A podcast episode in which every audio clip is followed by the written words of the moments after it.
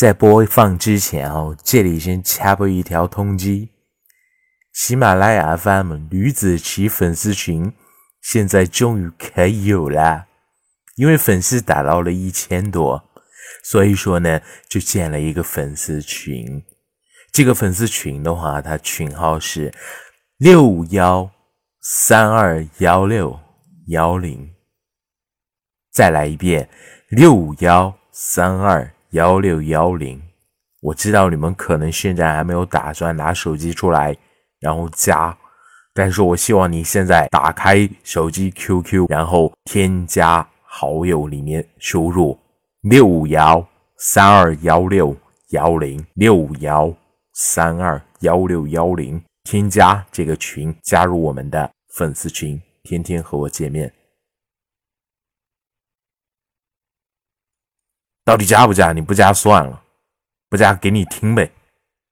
如果说你们记不住的话，可以看一下我的这个作品简介，还有我的签名，上面的话都包含 QQ 群。好了，开始，Go。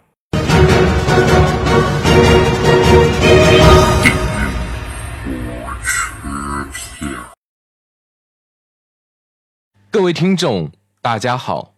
欢迎您继续收听由吕子奇为您带来的中长篇推理悬疑小说《地狱火车票》，作者吕子正。前情提要：林凯决定在周末动手。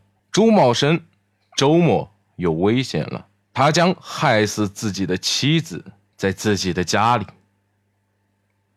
这一天将是大雨倾盆。水漫金山。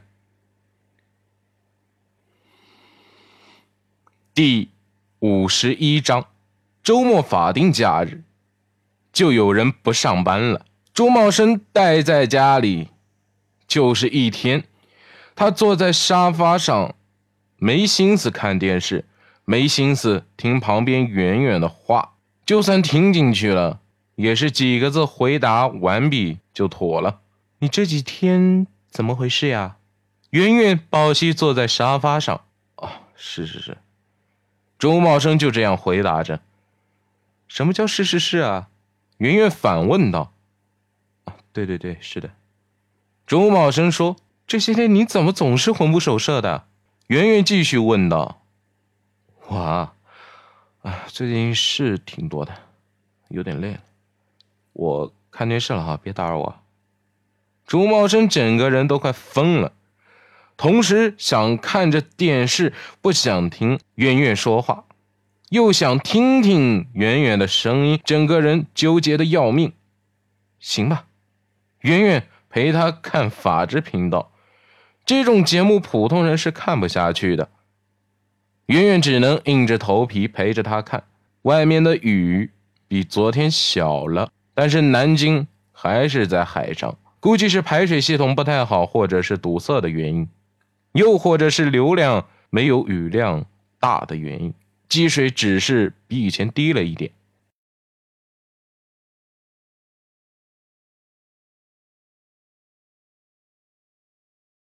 怎么雨就不停了呢？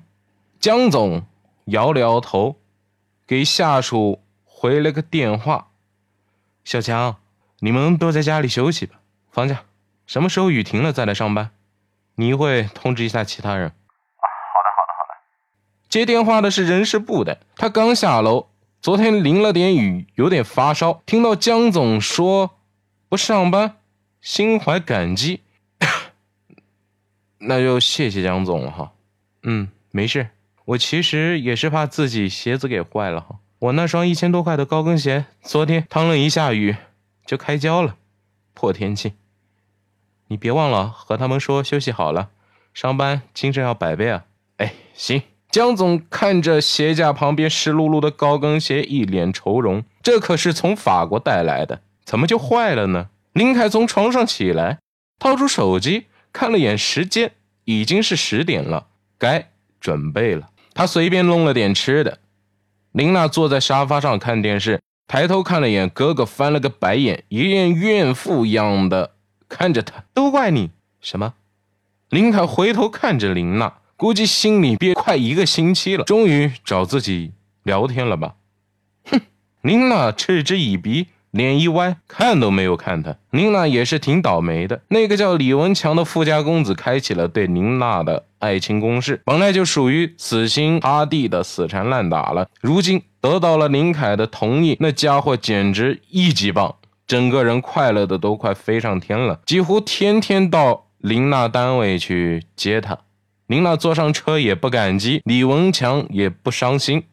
因为心中的女神上了车，证明就有戏。林娜对李文强只是有点抵触心理，毕竟自己心里一直装的是哥哥，她爱她哥哥。如果能和哥哥结婚的话，那就再好不过的事情了。可惜的是，这是不可能的事情。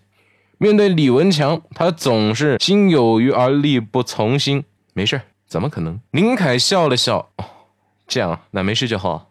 对了，李文强对你怎么样？之后还找你了吗？琳娜抓起了一把瓜子嗑了起来，便没有搭理他了。一边陪着琳娜一起看电视的妈妈突然转头看了一眼林凯。李文强，他是谁？我只听说过许文强，还是那个黄晓明演的那个。他是琳娜的男朋友吧？应该这样说。但是琳娜一点都没有同意他们这两个人的关系。哎，所以就算做是琳娜的男朋友吧。琳娜转头瞪了一眼：“你胡说！哎呦，你生气了？这可不像你啊！”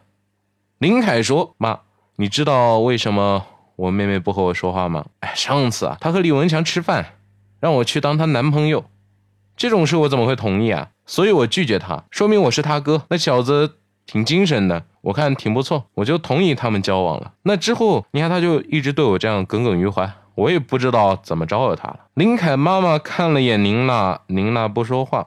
哦，什么时候把他给约来看看吧？你也老大不小的了，快点结婚吧，是吧？妈妈针对宁娜说道。可是你怎么不管我哥？他都三十多岁了。他赶忙拽过来了林凯。我啊，我还有自己的事业。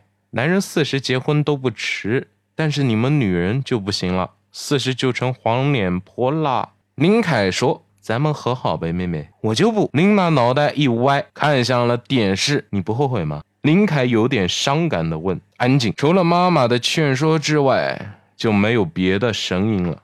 用“安静”这个词语不恰当，应该是用“死寂”。林凯低下头，就像是一个被家长数落过的好学生，就因为偷了同学的半块橡皮，原因是同学排挤他。他死也不戒的感觉一模一样。他回到了卧室，把行李中的一包外烟拿出来，阴沉着脸抽了起来。既然琳娜这么恨自己，自己则不能逼迫，强人所难，多不好呀！琳娜变了，妈妈也变了，感觉自己都快没人要了。林凯不由得心中升起了一丝莫名的忧伤。眼睛啪嗒啪嗒的从眼角落了下来，风和雨吹拂和拍打着树叶，发出来沙沙沙的声音。